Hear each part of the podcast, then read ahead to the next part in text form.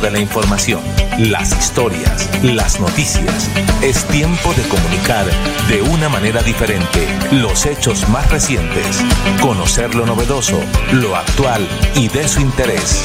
Esto es Melodía en línea, la eficacia de la radio y la modernidad de las redes sociales. Esto es Melodía en línea.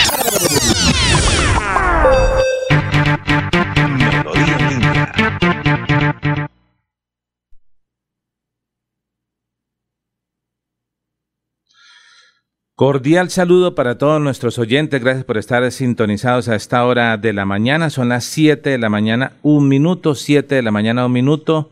Estamos confirmando que tengamos eh, todo ok para iniciar esta semana eh, que viene cargada de noticias y de información para compartir con cada uno de nuestros seguidores. Mi nombre es Jair Lagos. Estamos confirmando el audio a través de la señal que estamos enviando, perfecto, ahí está ok. Hoy repetimos eh, la fecha, 6 de febrero, 6 de febrero, 7 de la mañana, un minuto, desde la familia Melodía, estamos a través de las redes sociales de Facebook, a través de YouTube, eh, le invitamos para que em, empiece a participar con nosotros, ahí están nuestras redes de nuestro dial del 1080, ayer tuvimos fútbol, eh, transmisión aquí a través de la familia de Melodía con eh, victoria del equipo bumangués. Así que ayúdenos a compartir esta información porque venimos hoy a contarles todo lo que está pasando en la ciudad de Bucaramanga, en Santander, en Colombia y en el mundo. Y como siempre, nuestra invitación es para que en la primera parte siempre se la dediquemos a Dios, cualquiera que sea su creencia religiosa, cualquiera que sea su fe, le invitamos a que hable con el Creador para que sea su acompañante en este día y darle gracias a Dios. Vamos a hacer una corta oración. Música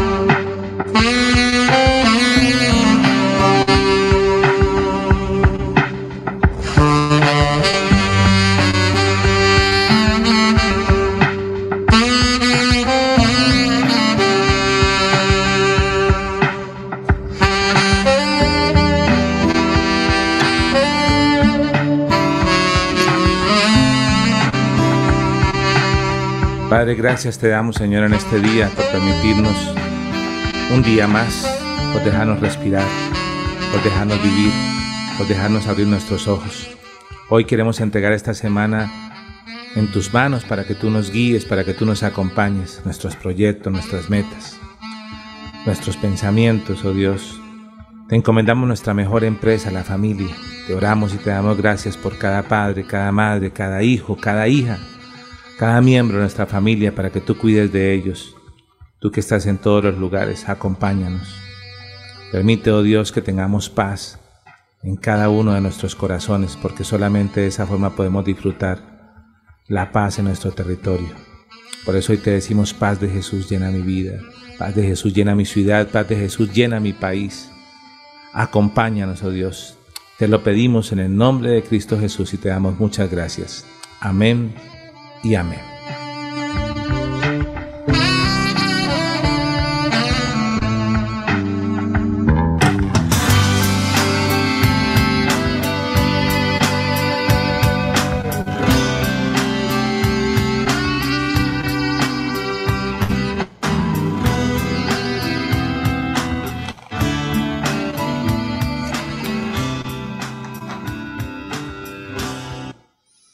Bueno, muy bien regresamos, pongamos un poquitico a la cortina Arnulfo ahí para Arnulfo, nuestro Arnulfo Tero en la pared técnica que nos acompaña.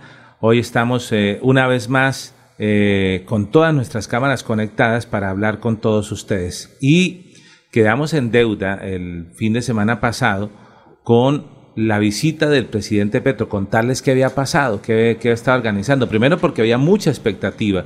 Se ha hablado que llegaba a las 9 de la mañana, luego que a las 10, luego que a las 11, realmente llegó en horas de la tarde. No sé si le tuvieron el almuerzo y tuvieron que calentárselo como cuando uno llega tarde. Pero eso nos lo va a contar nuestro compañero periodista comunicador aquí en la mesa de trabajo, Sabino Caballero. Sabino, muy buenos días, cordial saludo. ¿Qué pasó con Petro en Málaga? Muy buenos días a todos nuestros seguidores y oyentes aquí a través de Melodía, Melodía en línea y melodíaenlínea.com. Toda la información que aquí suministramos la encuentran también en nuestra página web así, melodíaenlínea.com. Bueno, sí, la expectativa por la visita, por la reunión del presidente Gustavo Petro con los campesinos, con los habitantes eh, de los páramos, que estaba programada para el viernes anterior en el municipio de Málaga. Como usted advierte, pues se estuvo esperando desde tempranas horas, la gente muy puntual, aquí entrevistamos al alcalde precisamente, y él decía desde tempranas horas, ya todo está listo aquí en el estadio para recibir al, al presidente y empezar pues el diálogo y sobre todo superar esta situación de los campesinos, que también como lo decíamos el viernes, eh, es una situación curiosa pues en Colombia, donde los campesinos tengan que reclamar que les dejen cultivar la tierra. Le cabe en la cabeza a quién, o sea, pero eso son en las normas que sacan nuestros grandes legisladores, nuestros grandes mandatarios y atropellan realmente en la vida de los ciudadanos del común y de manera particular pues a los campesinos que de eso viven, de labrar la tierra, de cultivar el alimento que llega a las ciudades y aquí lo que hacemos es, bloquearlos. Entonces el, presidente se dice esperaba desde las 11 de la mañana, fue la última información que teníamos ya de manera oficial. Llegó pasadita las 3 de la tarde.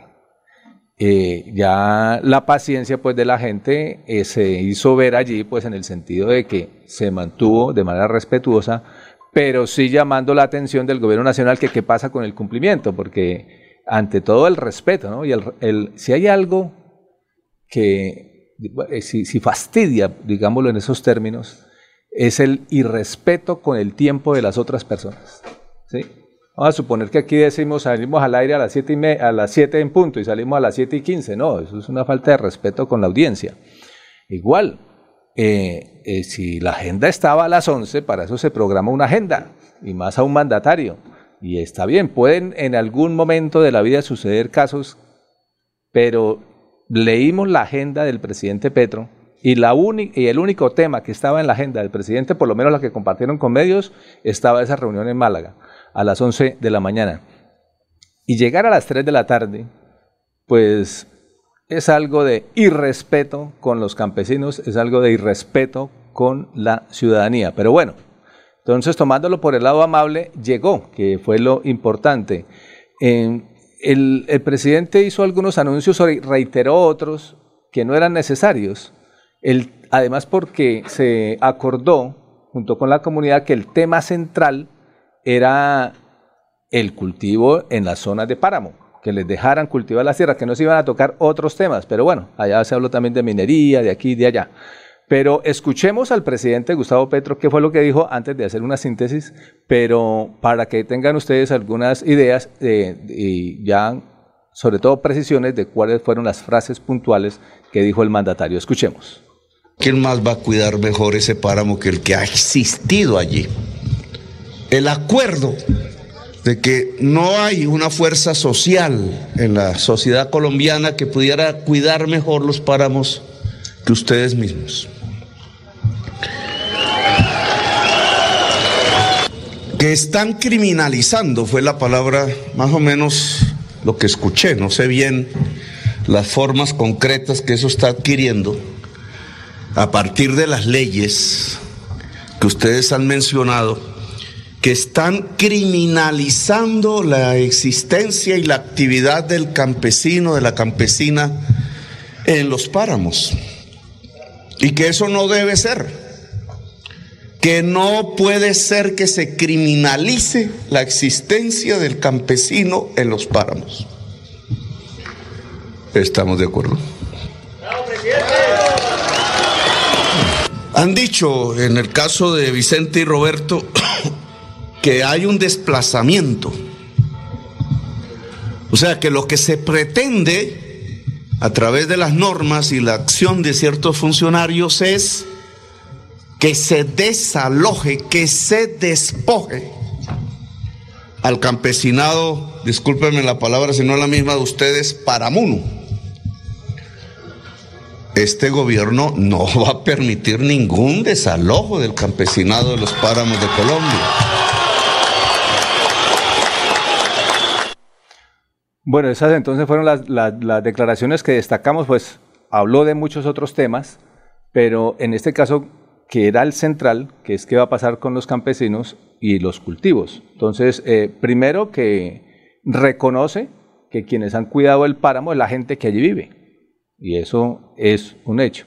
Dos, que no se va a permitir que se criminalice o se intente despojar o desalojar a los campesinos de la zona donde siempre han vivido. Lo que no hizo referencia el presidente Petro, y era lo que la gente esperaba, era de la norma exactamente que prohíbe eh, eh, el, cultivo en 2.800 metros hacia arriba. Pues no hizo referencia en el sentido, por lo menos yo lo esperaba como periodista, en el sentido que dijera, bueno, como existe esta norma, hay un proceso a seguir. ¿Cuánto puede durar ese, proceso para reformarla y garantizarle a los campesinos que se acojan a la norma? Porque ya la norma está.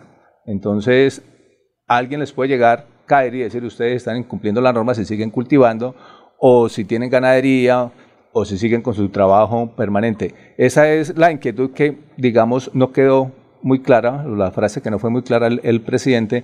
Sin embargo, más adelante, cuando hablemos con el alcalde del municipio de Málaga, pues también para precisar exactamente eh, que si se llenaron o no las expectativas. Sin embargo, minutos antes, aquí también en Radio Melodía, Alfonso Pineda hablaba con eh, uno de los dirigentes de, de, los páramos y ellos advertían que entendían el mensaje, bien por el, por el mensaje de Petro, que efectivamente no se hizo referencia al tema de la ley, pero ellos como campesinos van a seguir con su tradición, pase lo que pase. Entonces, que ellos ya han tomado esa determinación. Queda ahora por parte, pues digamos, de eh, gubernamental que les garanticen legalmente que efectivamente puedan continuar defendiendo el páramo, cultivando y alimentando a los habitantes de las ciudades que en última somos eh, los que les debemos el favor a ellos, primero porque cueva el páramo y segundo porque cultivan y traen el, el, el, mercado acá para poder alimentarnos. Pero aquí en la ciudad algunos sectores sí estigmatizan a quienes viven en, en, en líneas de páramo diciéndoles que son o, o casi que acusándolos de que son los responsables eh, de la contaminación del agua. Los responsables de la contaminación del agua somos los habitantes que vivimos en las ciudades. Totalmente de acuerdo. 7 de la mañana, 13 minutos. Ahí está. Vamos a ver si logramos en minutos comunicarnos con el alcalde de Málaga, pero parece que tenemos ya el informe de movilidad con Ramiro Beléndez a esta hora de la mañana.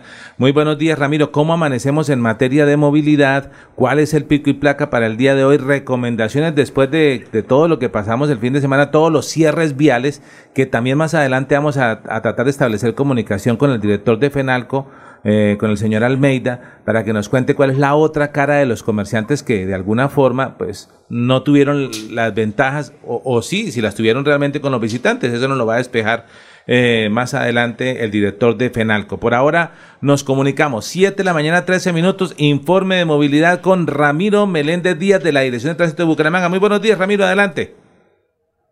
Con los buenos días, señor director, igualmente para todos los compañeros de la mesa de trabajo y a todos nuestros oyentes, feliz comienzo de semana.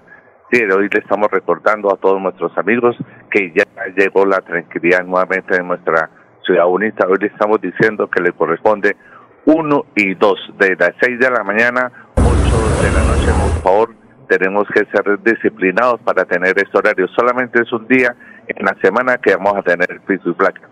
También felicitar por el Campeonato Nacional de Ruta 2023.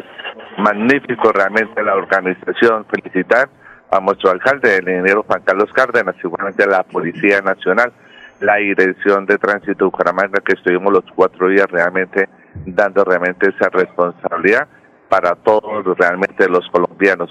Y fue exitoso porque yo estuve en las calles, estuve pendiente de todos los sectores y en ese recorrido mucho visitante, muchas personas realmente vinieron acá a nuestra ciudad bonita, se llevaron una bonita imagen, se llevaron realmente que Bucaramanga está en desarrollo, claro que falta más, pero ya ellos realmente demostraron que Bucaramanga realmente necesitamos para que vengan los grandes empresarios para que inviertan acá en Santander.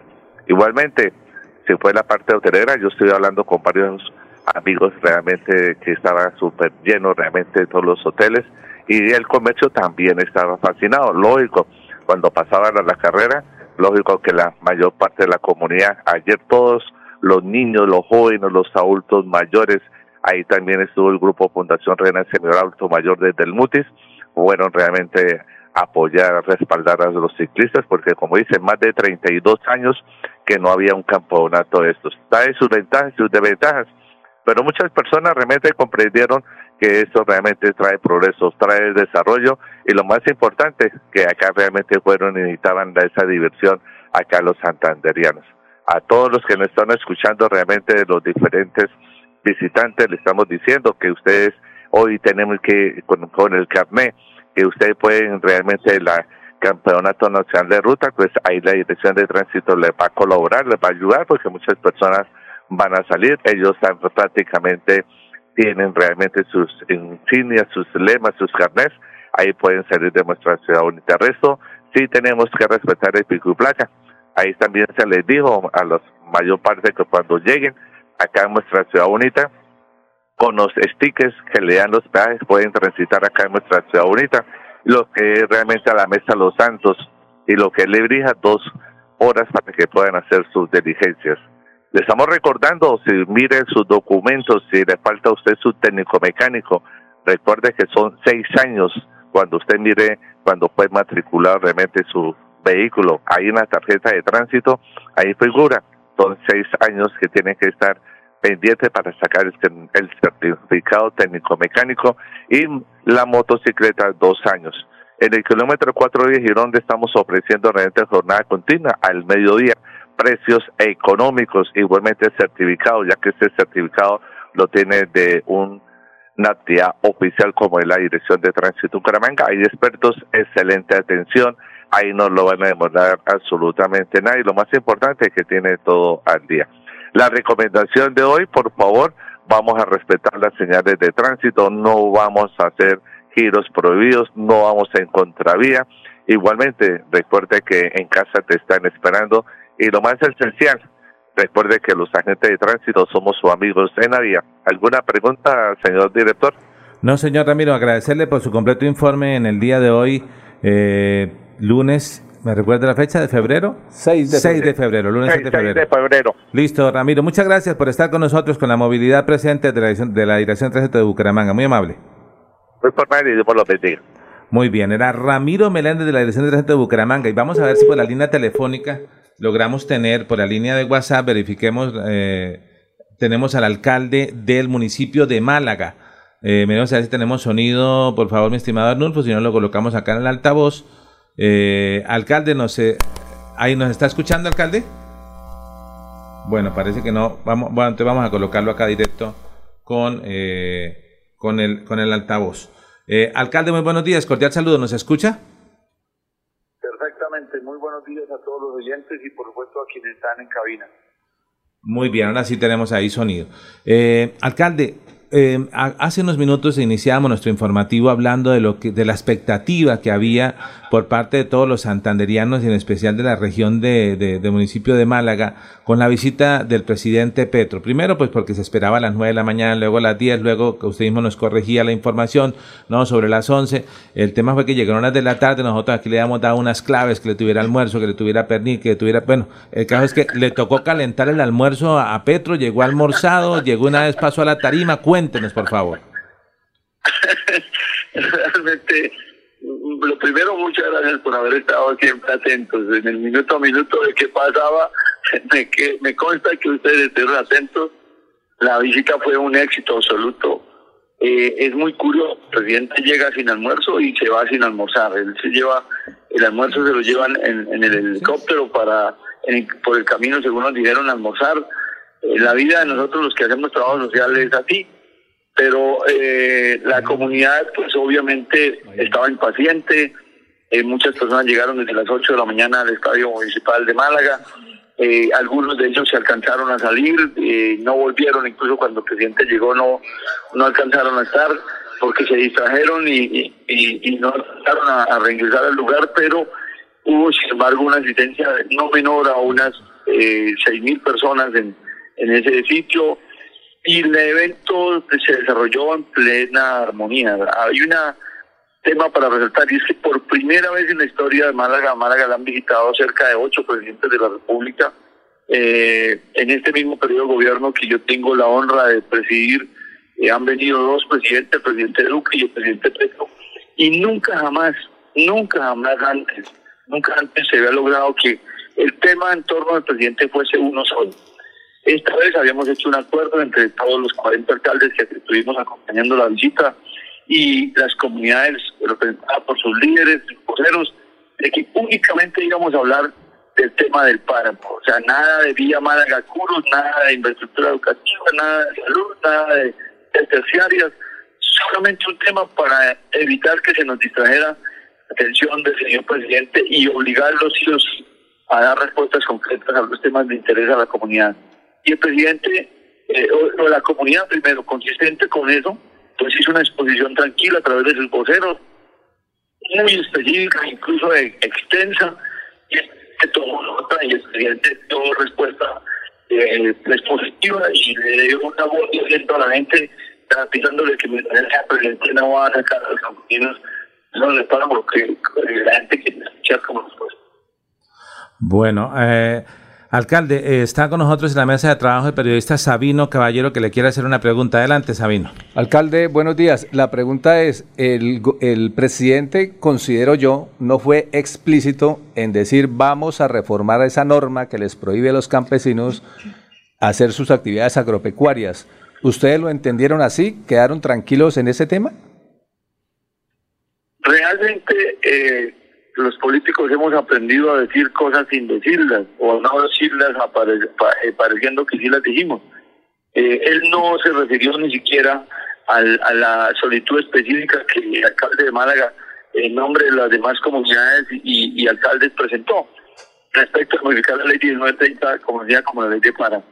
Pero es un compromiso que a nosotros nos preocupa, es un compromiso de gobierno una vez que salga este gobierno, ya las condiciones de, protección y, de garantía para los campesinos no están dadas. Por eso, eh, como evolución y desarrollo de esa visita, el próximo 14 y 15 de febrero estará en la provincia la ministra de Ambiente, seguramente el viceministro de Desarrollo, esperemos nosotros el, el superministro para las regiones, para empezar a construir una agenda encaminada a darle forma a los a las, eh, compromisos de de garantizar que los campesinos sigan viviendo en la zona de páramo y produciendo, y por supuesto para garantizar que los campesinos se puedan pronunciar eh, y asegurar que en la línea de tiempo esa eh, ilusión que tienen de que no lo saquen y, poder quedar ahí trabajando la tierra pues, pueda consolidarse, construirse, asegurarse. Eh, me parece que bajo esa óptica las dos cosas, ni hay mentiras ni hay verdades a medias, simplemente esto es un proceso y el proceso pues requiere trabajo, mesas técnicas que comienzan, insisto, el 14 y 15 de febrero, según se nos ha dicho, eh, se nos ha informado por parte de la misma presidencia de la República. Alcalde, muchas gracias por contestar el llamado de Melodía en línea y le invitamos a esta mesa de trabajo cuando está aquí en Bucaramanga para que nos cuente cómo van los avances allá en el municipio de Málaga, cómo van los otros temas que tienen que ver con el desarrollo de este tan importante municipio. Déjenme, por favor, veña de ustedes, aprovechar para invitar a todos los eh, inversionistas, a la empresa privada, a las instituciones, a que vuelquen sus ojos a llegar a Cerro Vida. Están pasando cosas en Málaga hace años, hace meses. Estamos preparando una ciudad moderna, una ciudad linda, una ciudad agradable para que el, quien quiera venir a invertir, ayudarnos a generar empleo, a generar desarrollo, a movilizar la economía, lo pueda hacer con plenas condiciones. Nunca olviden que la vía directa entre Bogotá y Caracas es Málaga, que hoy un vehículo que venga desde Bogotá a Cúcuta o desde Cúcuta a Bogotá gasta 11 horas y ese mismo vehículo gasta 17 horas por Bucaramanga, que más, más, menos distancia es más economía, es menos desgaste y eso en la línea de los negocios podría ser muy importante. Estamos a 6 horas y media de Bogotá, y estamos a cuatro horas y media de Cúcuta hoy, en una carretera full pavimento, y eso nos garantizará un desarrollo muy importante para la región, pero que no se puede hacer sin los medios de comunicación, sin la inversión privada, sin la presencia del Estado que tan esquivo ha sido en esta región, porque parece que no fuéramos parte de Santander. Muchísimas gracias a ustedes por estar pendientes y por supuesto aquí estamos a sus órdenes construyendo país, ayudando a que la gente viva alegre, viva feliz, porque Málaga es una maravilla de ciudad y la región, ni qué decir. Aquí tenemos mucho para ofrecer. Solo esperamos que ustedes nos ayuden a contarle al mundo que es la realidad. Muchas gracias. Alcalde Oscar Joya, muchas gracias, amable, por estar con nosotros y Melodía en línea. Dios les pague a ustedes muy amables. Que tengan un muy buen día a ustedes y todos los oyentes. Muchas gracias. Siete de la mañana, 25 minutos. Ahí estaba con nosotros el alcalde del municipio de Málaga, donde estuvo el presidente Petro, precisamente hablando del tema. Y está con nosotros nuestro analista político Julio Acelas, que le decimos muy buenos días. Y le quiero preguntar exactamente por esa frase que dijera Gustavo Petro eh, en su mensaje a la minería de oro, abro comillas, Minesa no entra al páramo de Santurbán, primero es el agua. O sea, realmente sí está cumpliendo con todo el tema, sí está, sí esperamos que eso suceda o será una promesa más incumplida. Jair, buen día a toda la audiencia. Pues el, el tema central de Petro realmente no fue ese, porque Petro desde el día uno en Málaga repitió lo que él siempre ha dicho desde que es líder político y desde que asumieron una bandera ambiental, digamos, los que hoy están en el gobierno. O sea, yo, yo, creo que el tema es más de fondo. Primero, eh, yo estoy hablando con unos líderes de Sotonorte y unos líderes del norte de Santander y frente a la reunión de Petro quedaron en lo mismo. Absolutamente incertidumbre total.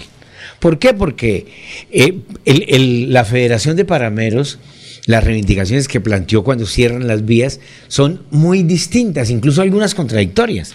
Por ejemplo, los campesinos de, de Soto Norte le estaban pidiendo al presidente que no a la delimitación y que no prohibiera la minería en zona de páramo. Y en norte de Santander, donde la minería de carbón es muy fuerte. Eh, Boyacá Santa y Norte de Santander son los primeros departamentos que producen carbón, por ejemplo. La gran mayoría de explotaciones ilegales. En Soto Norte los campesinos estaban pidiendo no a la delimitación y obviamente que se permitiera la actividad minera en zona de páramo. Los páramos fueron delimitados, hay que, hay que establecerlo, Sabino, fueron delimitados por la resolución 2090 de 2014 del Ministerio de Medio Ambiente que establece una delimitación. Primer páramo delimitado en el país fue las jurisdicciones de Santurbán y Berlín. No hay ningún otro páramo delimitado. Digamos que ese fue el punta de lanza. Y allí se establecen, eh, a partir de unos estudios técnicos del Instituto von Humboldt y del Ministerio de Medio Ambiente, una serie de delimitaciones que no es una mesa de billar para todo el mundo. Hay, hay, polígonos que bajan a 2.800, otros que suben a 3.200 sobre el nivel normal, otros que bajan a 3.000, es decir, y, y, según la delimitación, lo que hay arriba de la delimitación, no se puede hacer ninguna actividad agropecuaria, ganadera, minera, comercial, industrial. Lo otro es que hay una ley de páramos, la 1930 de 2018 que desarrolla un artículo del Plan Nacional de Desarrollo del segundo gobierno de Santos, que establece prohibición de actividades económicas en todas las zonas de páramo. La delimitación fue demandada, fue demandada por ambientalistas ante la Corte Constitucional y la Corte de, alguna manera la suspende porque eh, mandata mayor participación ciudadana. Y ese es el proceso que venimos hace siete años que ha sido muy lento. Funcionarios de todos los ministerios, viaticando, etcétera, reuniones que al final no han terminado en nada por la lentitud administrativa y súmele la pandemia. Los únicos municipios que han delimitado y que ya tienen acuerdos con el gobierno son Betas, Matanza y de pronto el Playón, si no estoy mal. Del resto la delimitación es una incertidumbre. Entonces, eh, los campesinos de García Rovira no se refieren a los temas de minería porque allí la minería no es la base económica, es la agricultura. Pero lo cierto es que con la delimitación y con la ley de páramos, las actividades económicas, agropecuarias, ganaderas quedaron prohibidas y sobre todo el valor y el uso de los predios. Entonces están en un limbo, por eso los campesinos pedían no a la delimitación. Pero también hay unos campesinos que piden que se les deje hacer, digamos, abiertamente la minería. Soto Norte lleva cuatro siglos y medio viviendo la minería. Hoy en día el fenómeno en Soto Norte es de minería ilegal, con profundos y desastrosos impactos ambientales. Le paso un dato. Llegó una comisión de la policía minera el miércoles a California. Esta es una noticia que no ha salido. 40 policías con todas las disposiciones eh, de, armas, etcétera, venían de Antioquia y se han tomado los túneles y los socavones. Y han venido decomisando martillos, máquinas, herramientas y prácticamente hoy en California la policía minera, un comando enviado por el gobierno nacional, se tomó los túneles de la minería ilegal y eso está absolutamente parado. Hay una situación absolutamente incierta y caótica en Soto Norte, en California. Eso pasó el miércoles. O sea que el, el, gobierno nacional está tomando ya decisiones, el foco está en la minería ilegal, obviamente la minería ilegal causa unos desastres porque como no tiene regulación, mercurio, detrás hay grupos armados, hay migrantes, etcétera. Entonces, ese es el escenario, pero lo cierto es que al final cierro diciendo con una frase que, que Petro dice, bueno, eh, gracias por invitarme. Eh, seguimos hablando, fue la primera vez que hablamos, vamos a hablar muchas veces y chao. O sea que el resultado para el presidente fue empezar a hablar. Pero decisiones concretas los campesinos quedaron en las mismas. Increíble. Bueno, bien, el análisis ahí de nuestro invitado en la mesa siempre, Julio Acelas, historiador, historiador, politólogo y está en una maestría o en un doctorado. No, estoy terminando un doctorado. Doctorado, o sea, la maestría ya la tiene. He hecho maestría, sí, gracias. Por supuesto que sí.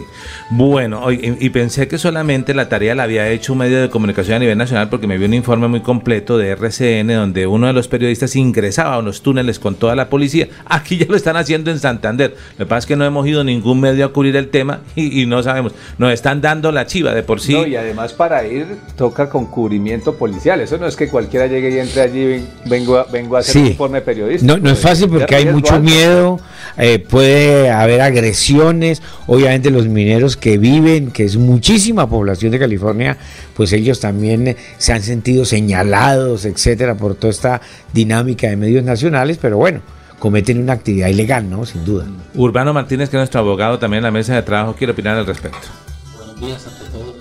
Gracias. A eso en- Pero es que esto es descubrir el agua tibia. O si no, ¿qué pasó hace unos años en Betas? La misma que están diciendo hoy del doctor con la chiva pasó hace cuatro años en Betas. Lo digo porque yo tuve que defender varias personas de esos casos. La misma, fue exactamente copiado. Entonces es un problema que viene de hace muchísimos años que los gobiernos de turno siempre les sacan el cuerpo como de lugar y eso que pasó con Petro, pasó con Duque, pasó con Uribe, va a seguir pasando con todos. Hasta que no se organice esto de raíz realmente. Porque esta minería lleva muchos años. Y desarraigar esto es bastante complicado. Cuando no se tienen las bases formadas en, la- en, esta- en estas mismas poblaciones. ¿De qué viven en Betas? De eso. Minería. California, ¿de qué viven? ¿De- Pero, de pero qué? hay, hay un detallito de diferencia, ah, doctor. No, yo es no soy doctor, abogado. Bueno, abogado.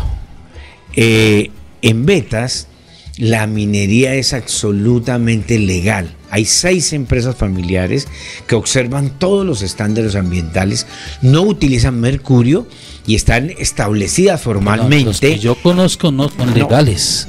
Pero Allá- por supuesto no que son- todos son No, absolutamente por legales. supuesto que las seis empresas que hay en Betas, familiares de betanos, son legales.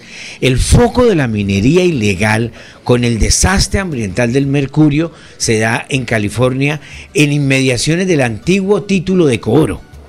Pero en Beta, digamos, habrá en una escala mínima, pero lo fundamental de Beta son seis empresas familiares formalmente establecidas que no utilizan metales pesados. Pues yo, usted lo ve desde ese punto y muy respetable. Yo le digo como el abogado que ha tenido que estar defendiendo mucha gente de esas. Bueno, 7 de la mañana, 35 minutos. Me gusta la diversidad de opiniones aquí en Radio Melodía, Melodía en línea. Eh, a esta hora de la mañana también establecemos comunicación con José Parra Briseño, quien se encuentra en el Café Madrid. Ah, y hablando de promesas incumplidas, vamos a ver si primero tenemos retorno de José. José, cordial saludo, ¿nos escucha? Sí, cordial saludo para todos los oyentes de Radio Melodía y los internautas que a esta hora nos sintonizan. Muy bien. Antes de darle paso a José Parra, queremos que veamos esta nota de la alcaldía de Bucaramanga de hace un año, donde hacía una promesa para las personas del Café Madrid y que vamos a ver si se ha hecho realidad o no. Miremos la nota primeramente. Estamos en el lote en donde pensamos construir 200 eh, unidades habitacionales, 200 apartamentos, para beneficiar cerca de 800 personas. Son 200 familias que van a resultar beneficiadas con este proyecto. Lo que queremos hacer es mantener eh, la uniformidad del territorio, construir unas viviendas dignas para la gente.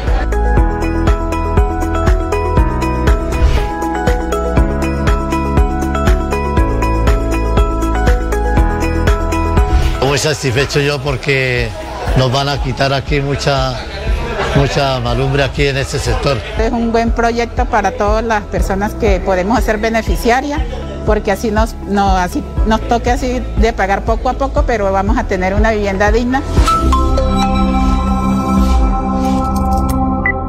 Alcaldía. Muy bien, ahí tenemos la nota de la alcaldía de Bucaramanga de hace un año. Les ha prometido, mejor dicho, un complejo eh, habitacional, soluciones, las personas hablaban que era felicidad total. José Parra, nuestro, nuestro reportero comunitario, José Parra nos cuenta y nos narra si esto es realidad o no es realidad. Y vamos a colocarlo acá en primer plano. Adelante, José, le escuchamos y le vemos. Nuevamente, cordial saludo para todas las personas que nos están sintonizando por Radio Melodía hasta ahora, igualmente a los internautas que nos ven a través de las redes sociales. Y a los compañeros en estudio, un fraternal abrazo. Nos encontramos a esta hora de la mañana en la Ciudadela Café Madrid. Esto es la otra Bucaramanga, parte de esa ciudad norte que, que, que, nos, que siempre los políticos vienen cada año, se acuerdan de este norte de la ciudad cada vez que hay elecciones, pero transcurridas estas se olvidan de esas promesas que hicieron. Hugo, precisamente vamos, estamos aquí con Fernando Plata, para que nos haga esta denuncia. Fernando, ¿qué fue lo que pasó un año en este sector de la ciudad? Bueno, hace un año aquí estamos a frente de Ciudad de la Café Madrid, aquí en Madrid, frente al Colegio Minuto de Dios, detrás de mi biblioteca. Aquí se prometieron 200 apartamentos para toda esta población en una época electoral. Lo que pedimos nosotros que la administración municipal no le mame gallo a la gente y le cumpla, no nos utilicen nosotros somos aquí personas estudiadas. No vengan a prometer que 200 apartamentos, lo que hay es monte culebra, lo que hay aquí. Sí, es que lamentablemente hemos venido, vamos a poner en contexto a todos nuestros oyentes y a los que nos están viendo. Todo este sector, aquí eh, lo que tenemos a nuestras espaldas, eh, por favor, nuestro camarógrafo, vamos a tomar este sector tan bonito. Ahí funciona una biblioteca. Anteriormente funcionaba la estación del ferrocarril. Aquí a un costado, más, más atrás de, de, todo, donde está todo este lote, que como pueden ver, todo esto es pura maleza, pura maleza, donde es nido de culebras y toda clase de bichos y animales. Aquí funcionaban unas bodegas. ¿En qué año fue que se, se, prendieron esas bodegas? ¿Este incendio fue qué? Sí, se quemaron por aquí hace años. Póngale eh, como en el 2003, 2005. Fue como en el 2005. Ese incendio de la bodega fue en el 2005 una situación muy lamentable donde en unas grandes bodegas donde ya muchas personas se prendieron fuego y todo quedó eh, reducido a cenizas. Las administraciones municipal vino hace un año y les prometió que iba a costar 200 apartamentos en todo este sector. La verdad es que no se compadece que una ciudad que no tiene donde desarrollar proyectos de vivienda de interés social ni de ningún tipo, porque esa es la verdad. Bucaramanga es una ciudad muy linda, muy hermosa, pero no tiene para dónde desarrollarse urbanísticamente. Entonces aquí viene hace un año la alcaldía municipal, aquí la pelea no es contra ninguna persona natural, es contra la administración municipal que vino y le prometió en época de elecciones a toda la comunidad del norte que iba a construir los apartamentos en todo este lote por, por favor, vamos a, vamos a mirar que es un lote muy grande y aquí les prometieron que iban a haber 200 apartamentos y a la fecha no se ha construido nada. Fernando, usted me dice que aquí se encuentran muchas culebras y qué más pasa aquí en este lote. Aquí nos llaman los vigilantes a veces que le colaboremos a sacar culebras. Eh, los niños del colegio Minuto de Dios pasan y, y, los atracan allá los celulares. Allá hay mucho monte. Hemos eh, tratado de limpiar y no nos dejan limpiar el terreno. Ese terreno estamos limpiando y no nos lo dejan porque hay una señora que dice que no se puede tumbar el monte. es un llamado a la, a la, administración municipal para que al menos inicialmente se acuerden de este sector de la ciudad y le hagan una limpieza. Esto se está convirtiendo en una botadera de escombros. La verdad es un estado lamentable en que se encuentra este lote. Aquí 200 familias que pueden ser aproximadamente unas 1.500 personas pueden estar solucionando su problema de vivienda y por desidia del Estado no están viendo cumplida su promesa. Bueno, increíble lo que está pasando en el este, este es el país del Sagrado Corazón y esto, pasa aquí en Bucaramanga. Eh, José, le agradecemos por ir hasta a, comprobar estos hechos. Aquí estamos viendo no solamente con la imagen en vivo que tenemos, sino imágenes de apoyo que usted nos ha enviado muy amablemente de lo que es esta, esta promesa incumplida por parte de la alcaldía de Bucaramanga. Estaremos hablando con el Invisbu. ¿Qué ha pasado? ¿Cuál es la excusa? Eh, usted bien lo dice, es un terreno lleno de, de maleza, eh, un terreno sin construir, se le habló a la gente, la gente dio testimonios, hay una expectativa, ¿cuál, qué, qué, es lo que está pasando? ¿Por qué no ha llegado? Si era, una habita, era, era, era para ser habitada por, por todas las personas allí en el Café Madrid, pero hoy en día, como usted lo dice, es un terreno de basuras, de ratas, de culebras eh, y que se le ha incumplido a la gente. Eh, José, le agradecemos por estar con la comunidad a, esta hora de la mañana. Eh, sobre las pasadas las 8 de la mañana también trataremos de comunicarnos nuevamente con usted. Algo más, por favor, para agregar, para terminar este completo informe que usted nos envía del Café Madrid. Adelante. Sí, ahí primeramente a, agradecerle a nuestros vecinos, a don Jorge y doña Ruby que nos están acompañando en esta grave denuncia. Y que estamos en año electoral y en, el año electoral ya están demorándose en llegar los políticos a prometer nuevamente los 200 apartamentos y aprovecharse de la inocencia de la gente. Total. José Parra nos cuenta, nos narra desde el Café Madrid, ha estado con nosotros, agradecer a la comunidad del café, decirle que cuenten con Melodía en línea para que sea la voz de la comunidad y aquí hemos eh, mostrado el antes y el después, que no ha pasado absolutamente nada. Lo único que ha pasado allí, en vez de casas, lo que vemos es maleza alrededor e incumplimiento por parte de la administración. Allí está José Parra con la comunidad. Eh, y esperamos de alguna forma esta semana tener la voz del Invisbu y decir, bueno, ¿qué pasó con esta promesa incumplida o por qué no se le ha cumplido a la gente? 7 de la mañana, 42 minutos. Eh, vamos ahora a ir de inmediato con nuestra sección del abogado responde. Eh, nuestro abogado de cabecera, Jorge Urbano Martínez, ya está con nosotros. Vamos a ver la presentación para que eh, hablemos de un tema bastante importante, como todos los que desarrollamos aquí en Melodía en línea. Programa jurídico de interés general. El abogado responde. Un programa de bien social e interés colectivo. El abogado responde los temas del derecho aplicados a la vida diaria. El abogado responde. Conduce y dirige el abogado Jorge Urbano Martínez. El abogado responde.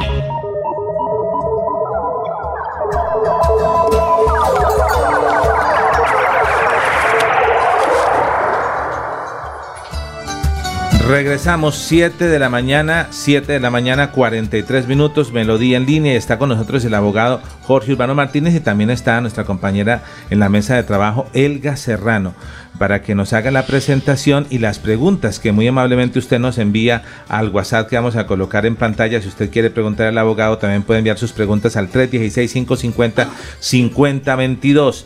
Antes de saludar a nuestro abogado, eh, hay muchas personas que nos están reportando sintonía y nos envían sus saludos. Ya en minutos lo leeremos para poder saludarles a cada uno. Vamos a pedirle a Nufo que nos regalen la cámara de nuestros eh, nuestro abogado y de Elga Serrano, que ya está con nosotros. Ahí está perfectamente, le estamos viendo a los dos en cámara.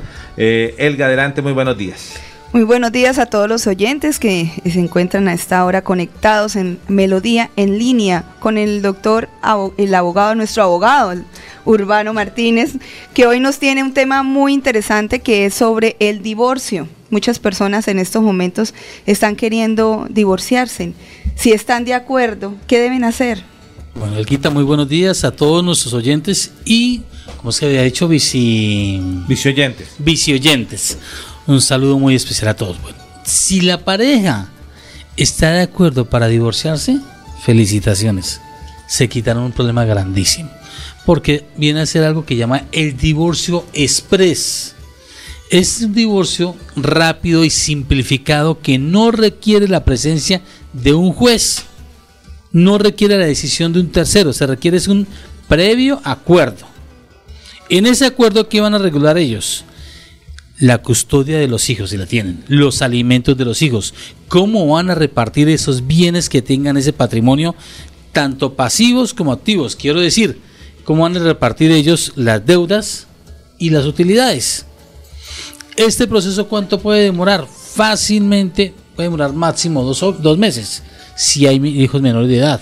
Si no hay hijos, fácilmente en 15 días, un mes, ya pueden estar divorciados. Es bastante rápido. ¿Qué requiere? La, si usted va a hacer eso, requiere la asesoría, el acompañamiento de un abogado.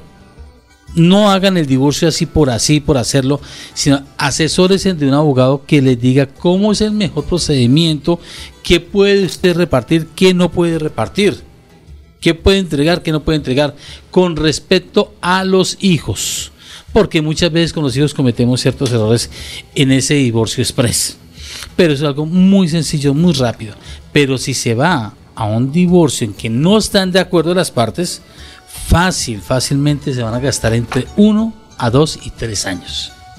Bastante tiempo. Claro, es cuando llegamos ante un juzgado. ¿Y quién toma la decisión? Un tercero, que es el juez. Yo siempre les digo, cuando es un divorcio, los felicito que lo hagan de una manera rápida como un acuerdo, el famoso divorcio estrés. Listo. Eh, con el abogado Urbano Martínez pues deben consultar si tienen las dudas de hacer ese divorcio. ¿Es lo mismo separarse que divorciarse o eso son dos cosas distintas? Separarse es cuando están conviviendo los dos y él decide irse por su lado, ella por su lado. Esa es una simple separación. de hecho. Pero, de hecho, sí. Pero divorcio es, legalmente hablando. Exactamente, cuando tenemos una escritura por medio cuando es express o tenemos una sentencia que da por sentado que ya se divorciaron. Es como una separación ya de derecho reglamentada. Si hubo una unión marital de hecho, que es lo más común ahora, ¿se debe hacer un divorcio?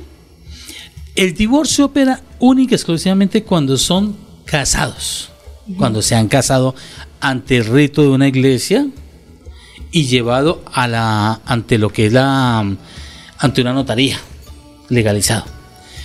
Pero cuando es unión marital, de hecho, no opera eso. No opera, ya cada quien sale y se va. Él se fue, mamita, me voy a ir a comprar un, paquete de cigarrillos y no vuelve. No hay abandono de hogar. En la unión marital no existe la infidelidad. No existen las causales de divorcio por la sencilla razón de que no están casados. ¿Y si hay bienes? Y si hay bienes, ahí viene el problema. Si existen bienes y se separan, por decir, se separan el día de hoy, estamos a 4, 6 de febrero. 6 de febrero. Sí, si se separan el 6 de febrero del año 2023, uno de ellos o los dos tienen plazo máximo hasta el 5 de febrero del año 2024 para iniciar acción legal. Que un juez declare que existe la unión marital y por consiguiente la sociedad patrimonial. Ahí es donde entran los bienes. Si no lo hace, deja pasar ese año, pierde todo, si hay bienes. Muchas eh, uniones maritales construyen que sus dos casitas, su finca, sus carros, y se separan y dicen, no, pues dejemos así dos, tres años, después recuperamos. Cuando llegan, mm, lo que esté en cabeza de cada, de la, cada persona se queda así. Pero un secreto que les digo a ustedes que están en unión marital, para evitar tanta vaina, cuando usted compre la casita, la casa, la finca, lo que quiera que lo compre usted y está en un marital, ¿qué queda nombre de los dos? Y una pregunta, ¿importa la orientación sexual? Si es una unión de hecho o un matrimonio entre personas del mismo, sexo? sexo, trans, o matrimonios binarios o poliamorosos. Como se quieran llamar. Eh, ya la legislación ha avanzado en términos civiles para uniones de personas del mismo sexo? No. ¿O hay vacíos en eso? Hay, vacíos, pero se les va a dar el mismo tratamiento. Se les está dando el mismo tratamiento. Al punto que ha llegado la Corte Constitucional que reparte una pensión de sobreviviente para dos personas. Y son las dos del mismo sexo. Para el novio y para el otro novio. Pero producto de jurisprudencia de la Corte ante demandas. Sí. Porque ha habido personas, por ejemplo, del mismo sexo, que han vivido 30, 40 años. Obviamente la familia nunca lo ha reconocido, incluso lo rechaza.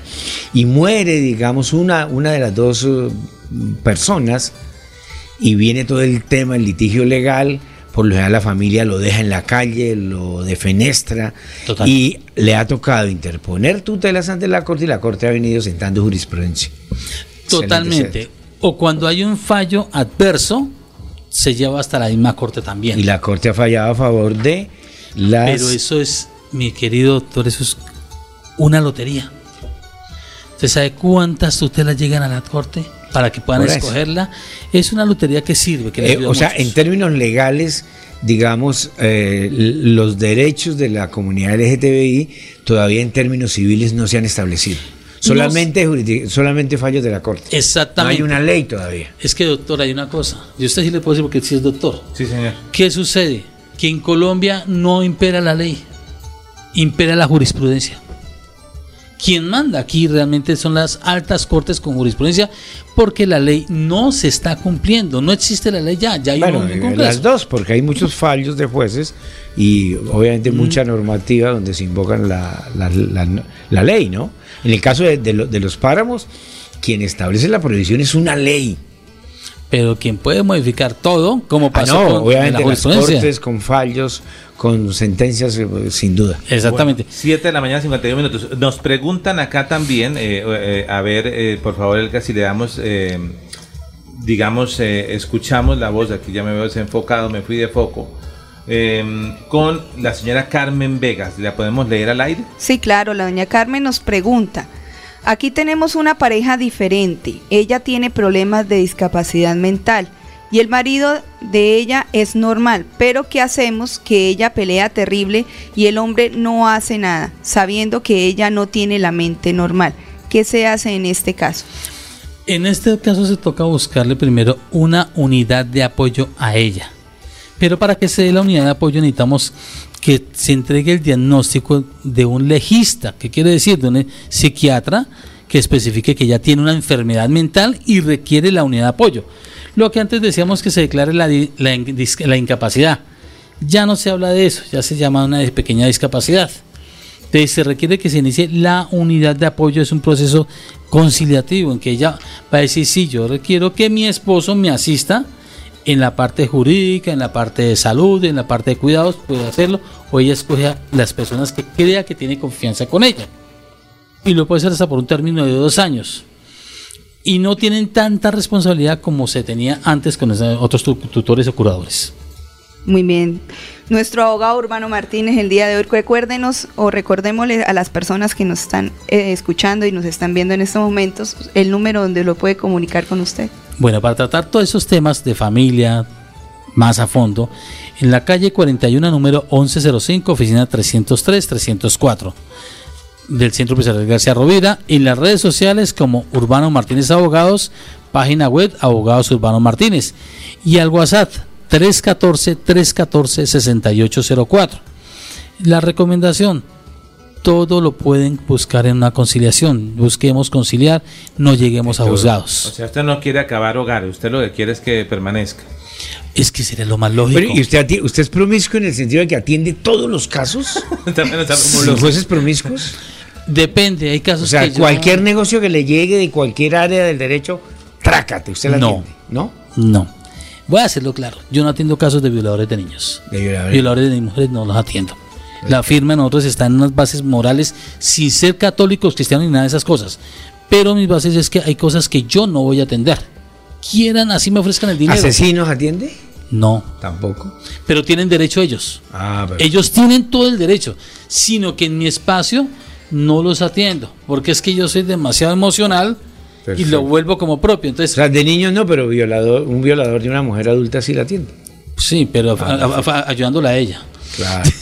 No, hay cosas que ¿verdad? nosotros no atendemos, porque ya hemos sentido, hemos visto al comienzo de la firma cosas injustas y de, falta, de verdad me tocaba defender a los agresores. Dije, no, hasta aquí llegamos, no más.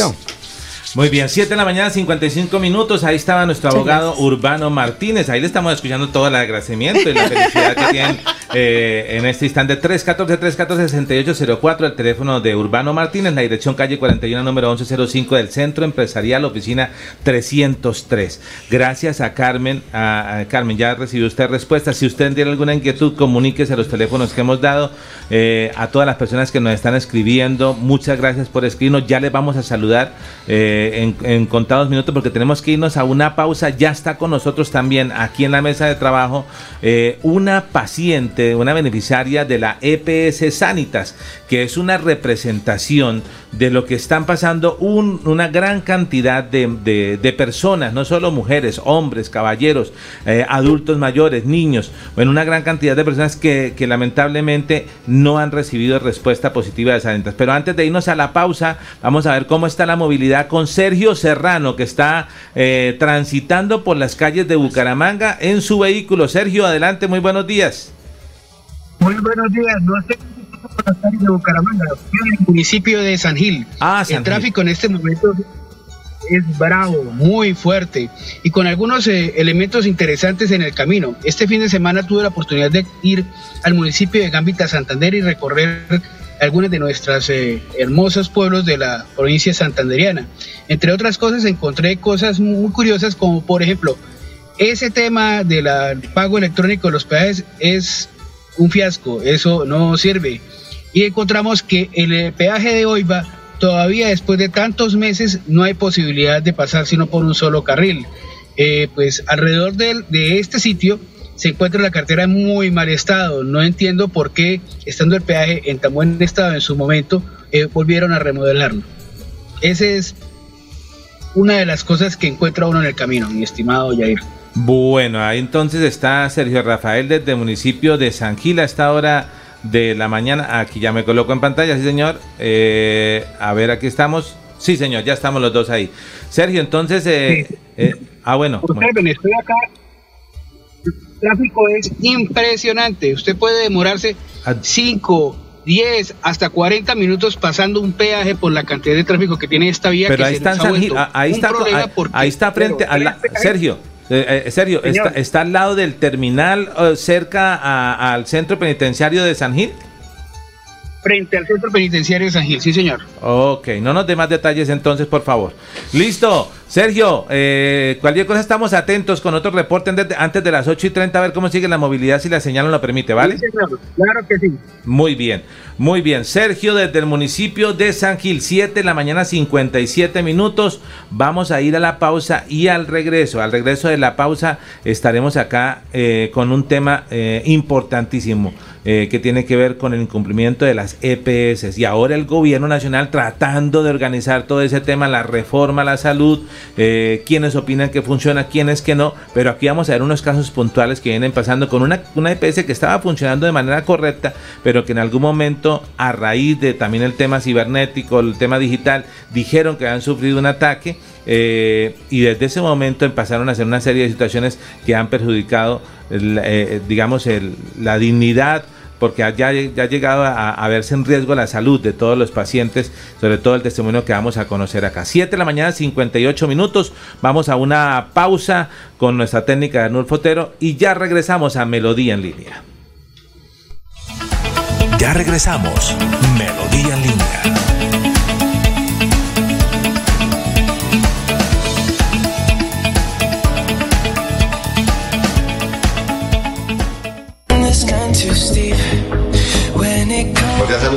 Toda la distinguida clientela de los estudios Fotolet y queremos informarle que nuestra sede en el sector de la cumbre ha experimentado una transformación y ahora nos encontramos ubicados en la calle 30, número 10 E54 en el segundo piso, eh, pasos al lado de Motos Honda, donde lo estaremos esperando para brindarles un servicio de calidad y sobre todo de profesionalismo.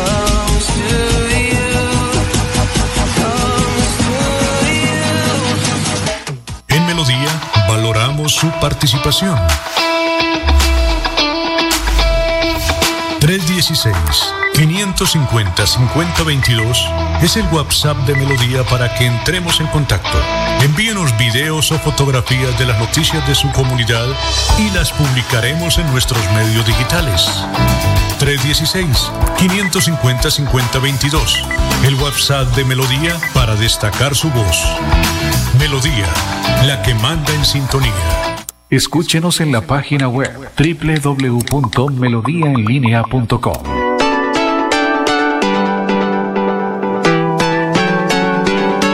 Melodía, Melodía, Radio Sin Fronteras. Escúchenos en cualquier lugar del mundo. Melodíaenlínea.com es nuestra página web. Melodíaenlínea.com, señal para todo el mundo. Señal para todo el mundo. Radio sin límites, Radio sin fronteras. Radio Melodía, la que manda en sintonía.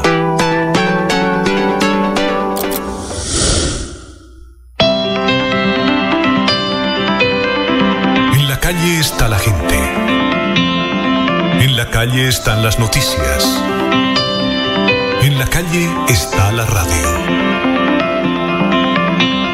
Donde la ciudad vive, donde la ciudad se mueve, se producen las noticias y ahí está nuestra radio. Melodía, en la calle, al lado de la gente, donde se viven las noticias. Estamos de regreso. Melodía en línea.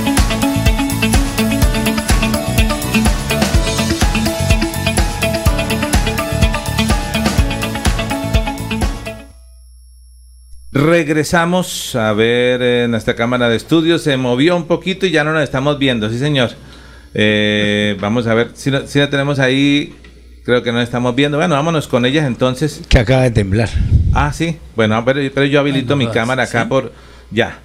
Eh, no Eh, sé ahí, no sé para, ahí que para haga, que haga. Me toca Me toca- desactivar el audio. No sé si hagamos la pirueta y revisemos para poder salir al aire ahí, eh, Arnulfo, y a nuestro compañero Salguita que revise las redes sociales, eh. Sabino que revisemos las redes sociales, que estemos en el audio ok.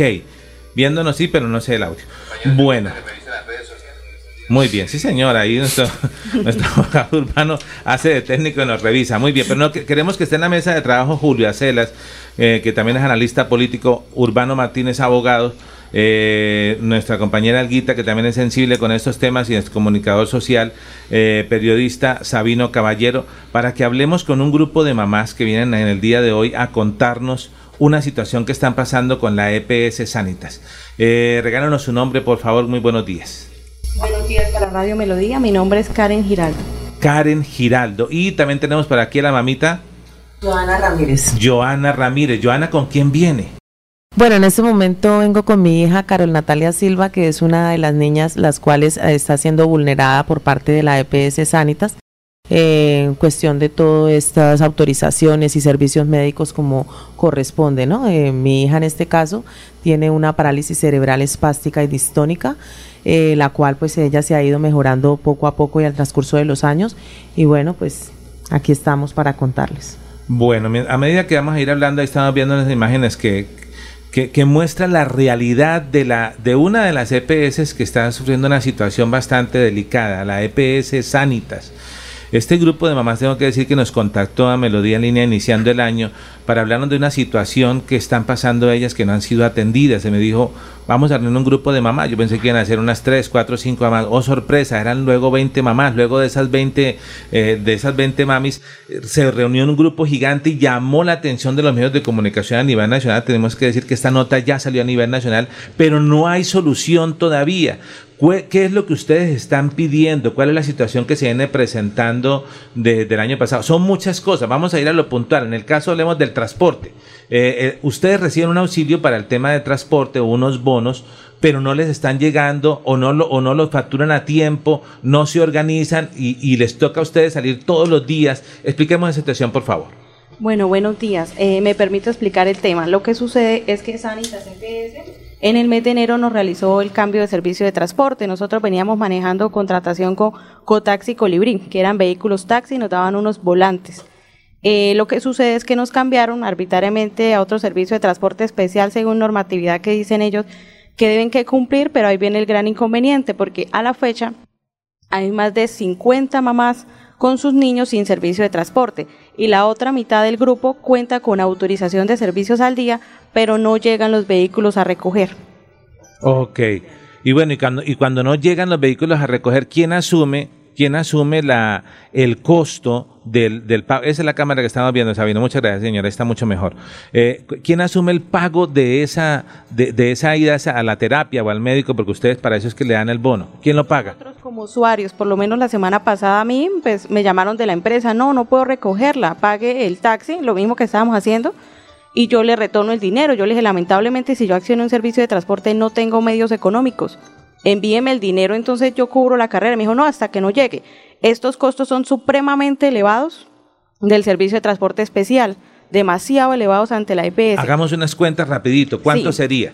Eh, por lo menos en mi caso, mi servicio desde Florida Blanca a Bucaramanga tiene un costo aproximado de 25 mil pesos. 25 mil pesos que, que, que le dan el bono para que vaya. Entonces, cuando usted no, cuando no llega el vehículo, no le ponen, usted tiene que sacar de su bolsillo. ¿Cuántas veces claro. sale en ese transporte? ¿Una vez al día o dos? Cuatro veces al día. Cuatro veces con al mis día. dos hijos, o 100 sea, mil ocho pesos. servicios al día. Ocho servicios al día. Entonces, a ver, eh, multipliquemos. ¿Ustedes cuánto? ¿200?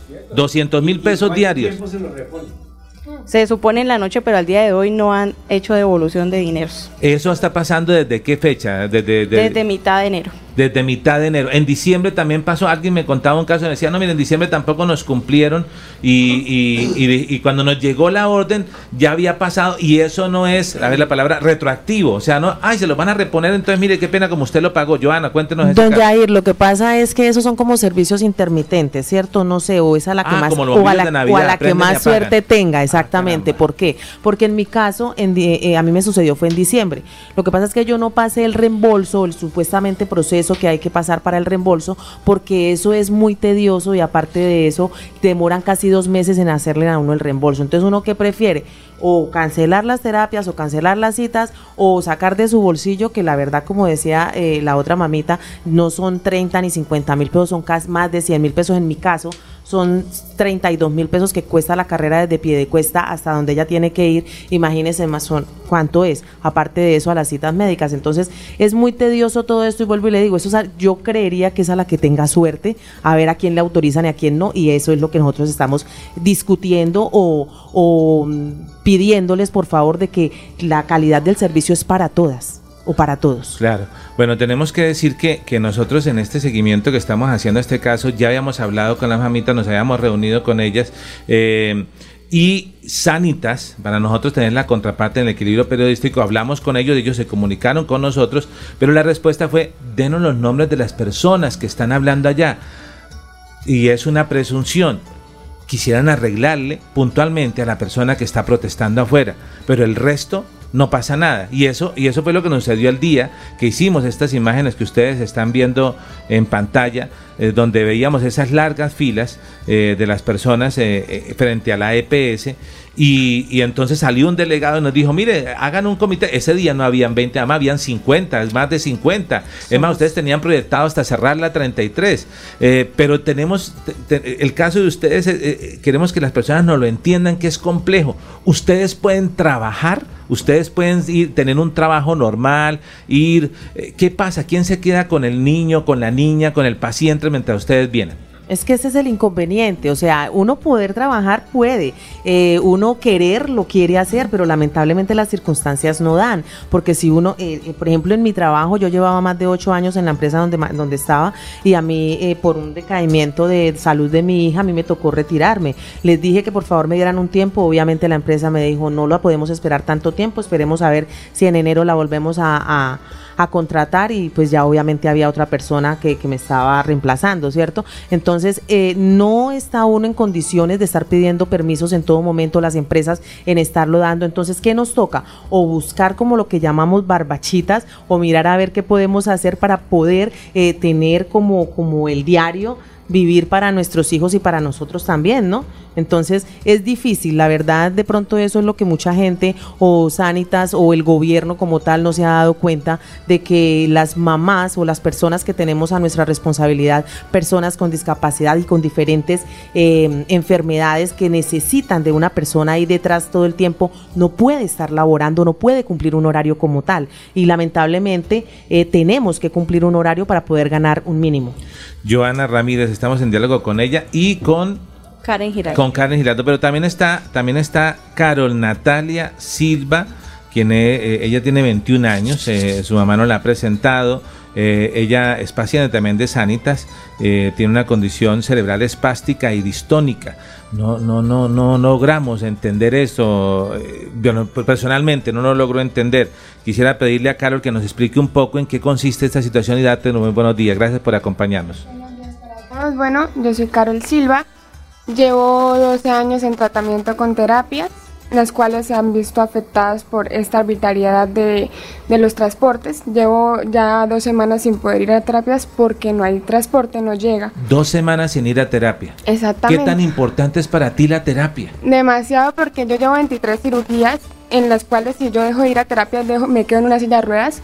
Ya, ya en el 2013 pasó de que volví un año en silla de ruedas este, ¿Qué pasa con la parálisis cerebral espástica y distónica? La distonía son unos calambres en las piernas. A mí me afectó la parte motora, la parte física de las piernas. Entonces son unos calambres que si tú dejas de ir a terapia, de movilizarte, de caminar, de hacer ejercicio, eh, te puedes caer, puedes dejar de caminar, te puedes recoger los, los músculos, los tendones. Entonces es de, bastante eh, complicado no poder ir a terapias porque pues ralentiza mi proceso para seguir avanzando. Carol, eh, también tenemos entendido, eh, una pregunta para las tres, que en el caso de Carol es un ejemplo de lo que pasan otras mamás, digamos, con sus pacientes, hijos o hijas. Vienen adelantando una serie de terapias y van haciéndolo con una IPS. Aclaramos, las, IP, las IPS son allí donde van a recibir el tratamiento. Pero resulta de que se acaba el convenio con esa IPS, que es otra situación, y ustedes tienen que volver a arrancar todo un proceso desde cero, cuando ya hay una historia clínica, cuando hay un antecedente, cuando ya se ha avanzado, a volver a, iniciar. ¿Esto ha pasado? ¿Qué es lo que está ocurriendo con mi hija en este momento? Ella llevaba en NISA 12 años consecutivos eh, la cual se estaban viendo con, eh, con éxito todas todos sus avances y ahorita la mandaron a otra IPS, la cual eh, ellos pues de pronto no sé si es que no tengan el, estudio como tal o de pronto no, no sé, la verdad que pasa. El caso es que hay que empezar una valoración desde cero, donde ella, por ejemplo, ya ha pasado por eso y ella ahorita ya está más avanzada, con terapias más avanzadas y allá donde está pues de pronto no están cumpliendo como con como con eh, lo que ella necesita, el protocolo como tal necesita de terapia de neurodesarrollo. En esa, eh, en esa IPS de terapias de neurodesarrollo, pero no sé si es que son solamente para o están enfocados eh, como en esas terapias para esos niños más chiquis, donde mi hija pues en este caso ya es una adulta, sí, porque ella tiene 21 años, pero entonces de igual manera tiene que tener un proceso como tiene que ser en las terapias de neurodesarrollo. Bueno, está con nosotros en la mesa de trabajo también Urbano Martínez, que es nuestro abogado. Eh, ¿qué hace? Eh, vea, cuando damos este informe, va a ser eh, una, clara, una claridad. usted ya casi, con el respeto suyo, doctor Urbano, ellas conocen ya mucho de derecho, porque todo lo que a ellas le hacen en tema de salud, a las mamás, es porque ellas ya han estudiado el tema y dicen, no, nos tocan los... Todo es con tutelazo para que funcione. Si no, no funciona. Y sin embargo no lo cumplen porque hay tutelas y hay desacatos y no lo están cumpliendo. Que entonces, ¿ahora qué nos espera si no están cumpliendo una ley de esas? Doctor Urbano. Bueno, la tutela no le sirve para nada a ustedes. Perdón que se lo diga así de frente. ¿Sabe cuál es el secreto realmente que le duele a las EPS? Que les toquen el dinero. Quejesen ante la Superintendencia de Salud. Una queja bien hecha de un grupo considerable los somete a ellos a multas y ellos responden más rápido las quejas a la superintendencia que a una tutela. Ejemplo, la tutela le da 15 días para que se pueda resolver por parte de un juzgado. Luego le van a dar 48 horas, luego no van a responder, ahí va a pasar dos, tres meses y no les importa. Pero cuando es ante la superintendencia que los amenazan hasta 2.000, 3.000, 5.000 salarios mínimos de multa, ahí sí hay una junta directiva que se preocupa y bueno, muévasen, porque si por, por Karen me colocan una multa, luego por Giovanna otra multa, por Pepito otra multa, saben que las multas se acrecentan y les va a doler el bolsillo. Sugerencia, tute, no tutelas, quejas ante la Superintendencia de Salud. Es lo más efectivo en este momento. ¿Ustedes se han quejado en la Superintendencia de Salud? Ya nos conocen. Uf, dijo. O sea, como cuando dice el lobito, uf. No. ¿Qué, qué pasa con el tema político, Julio, No, lo- esta lo- situación? el- el- es- ese es un poco el drama de la, de la, del sistema de seguridad social en Colombia, que en estos días hay un debate muy fuerte por toda la salida de la ministra y todo el debate, y que va a ser centro de debate de aquí a, a varios meses. Y uno de los problemas de las CPS, yo, yo por ejemplo, yo defiendo las CPS en muchas cosas, pero uno de los grandes problemas del sistema es la intermediación financiera y el trámite. Que el trámite termina comiéndose al paciente, termina afectando la salud del paciente. Y, de alguna manera uno de los elementos que se propone en la reforma es que el gobierno central le pague directamente a las IPS y a los médicos. Es decir, sacas- sacar a las EPS de la intermediación financiera y eso de alguna manera va a agilizar muchas cosas. ¿Cómo se lleva a cabo eso y cómo se administre eso en, los- la- en las localidades, en los municipios? Bueno, a- ahí hay un tema, las ADRES, las ADRES eh, pagan, pero no ordenan el gasto, entonces tienen que capacitarse. Y ese es el debate que va a haber, porque lo cierto es que en Colombia el trámite, la desidia, la tutela, la demora, que no entregan la droga, que no dan la cita para especialistas, que se demoran hasta un año, en últimas afecta la vida y la integridad del paciente, del ciudadano de a pie. Y todo el mundo se lava las manos, las CPS son poderosísimas, la superintendencia hace lo que puede, los jueces profieren mil tutelas, en fin, pero en últimas lo que se afecta es el paciente. Y la esencia y el sentido de la seguridad social y de la ley de salud debe ser la gente. Y en eso sí me parece que, que hay que resolverlo. Y ustedes son un excelente ejemplo de eso. Total. Sí, eh, 8 de la mañana, 16 minutos. Sabino Caballero.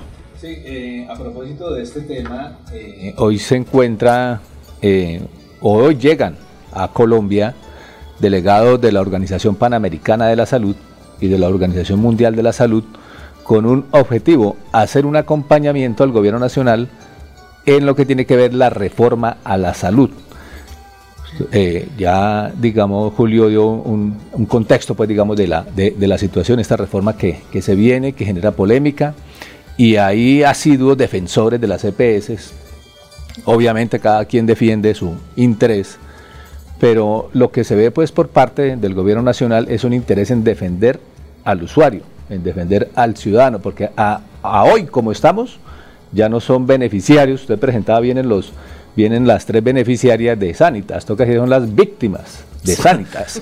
Entonces ya no somos beneficiarios, sino somos eh, víctimas de un sistema de salud complejo que se ha enfocado más en el sistema financiero que en prestar realmente un sistema o llevar salud a la ciudadanía. Y ese es el debate pues que va de aquí para allá. Que terminó volviéndose un negocio, Sabino.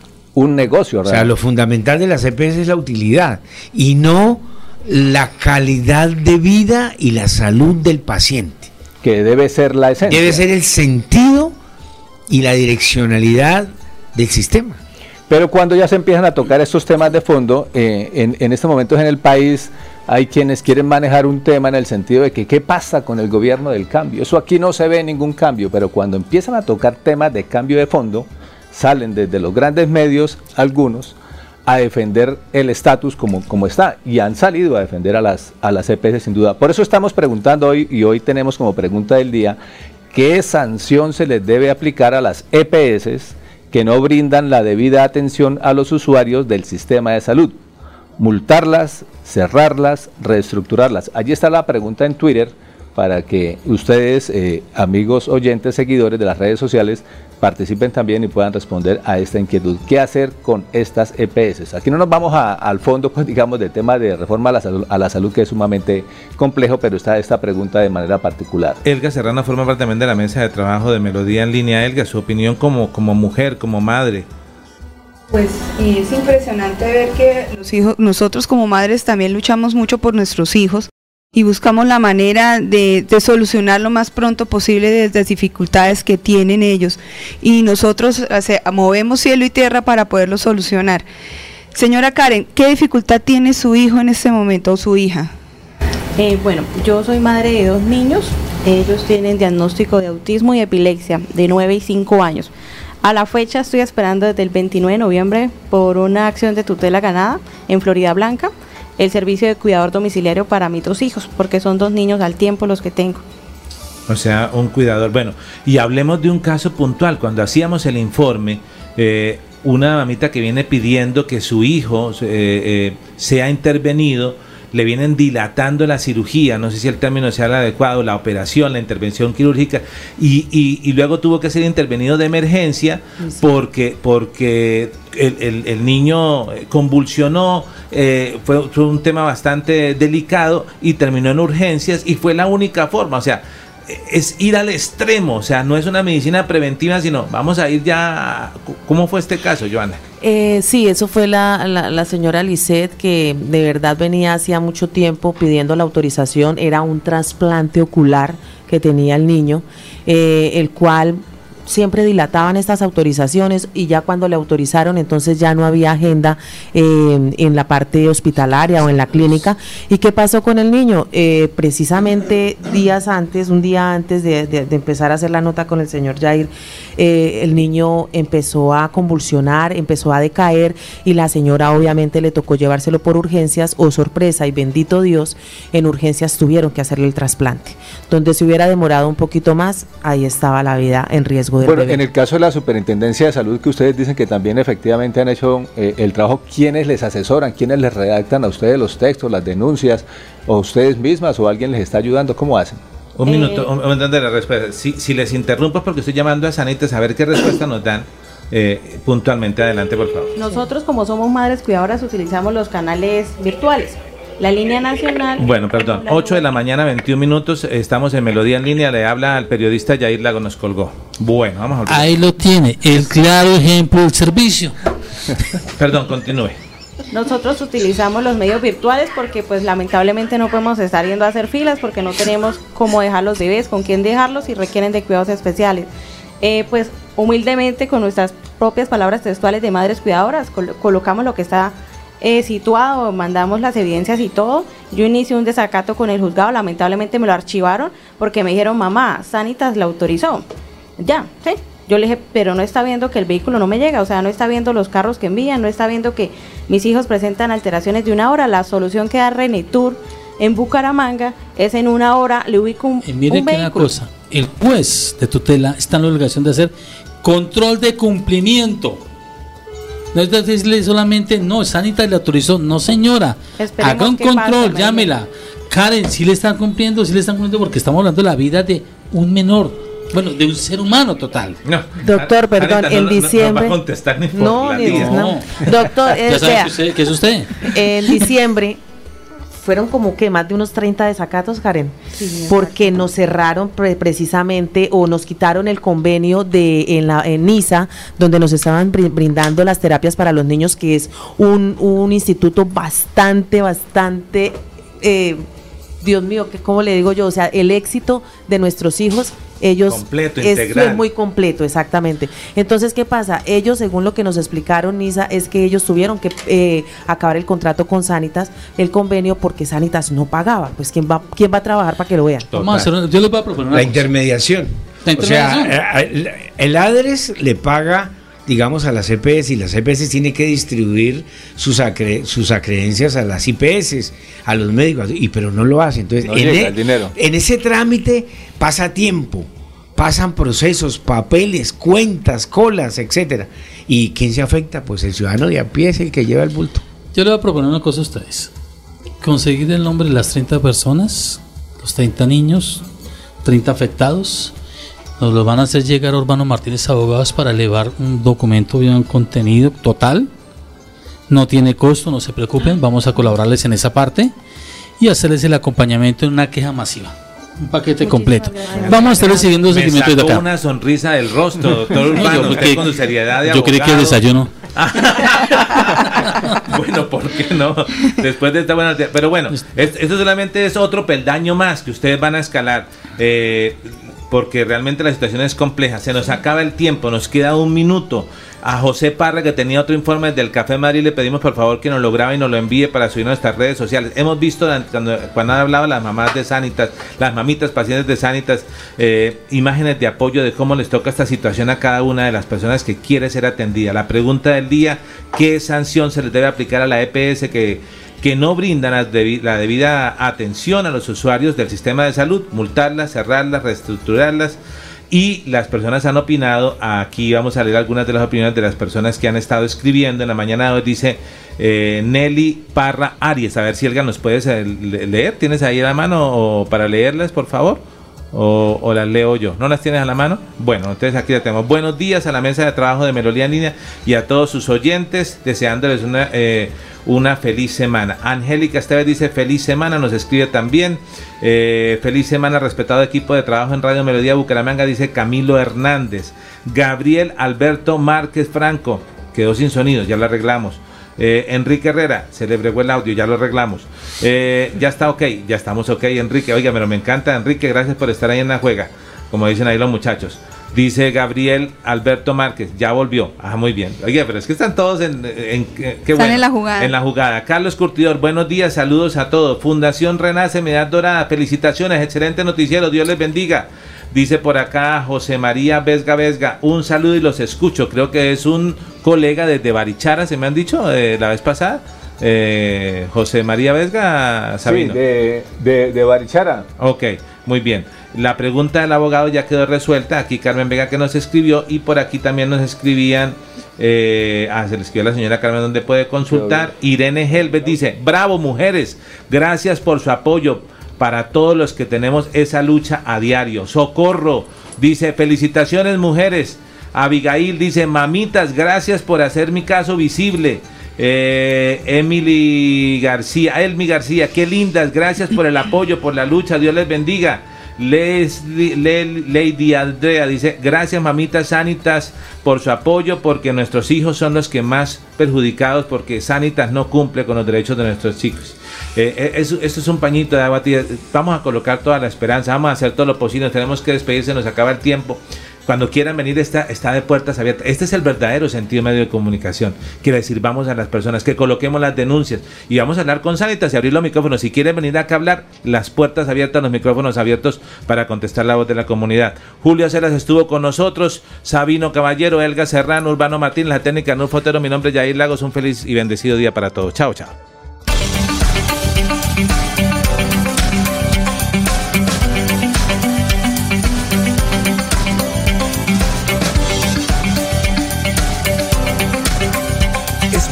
De la información, las historias, las noticias. Es tiempo de comunicar de una manera diferente los hechos más recientes, conocer lo novedoso, lo actual y de su interés.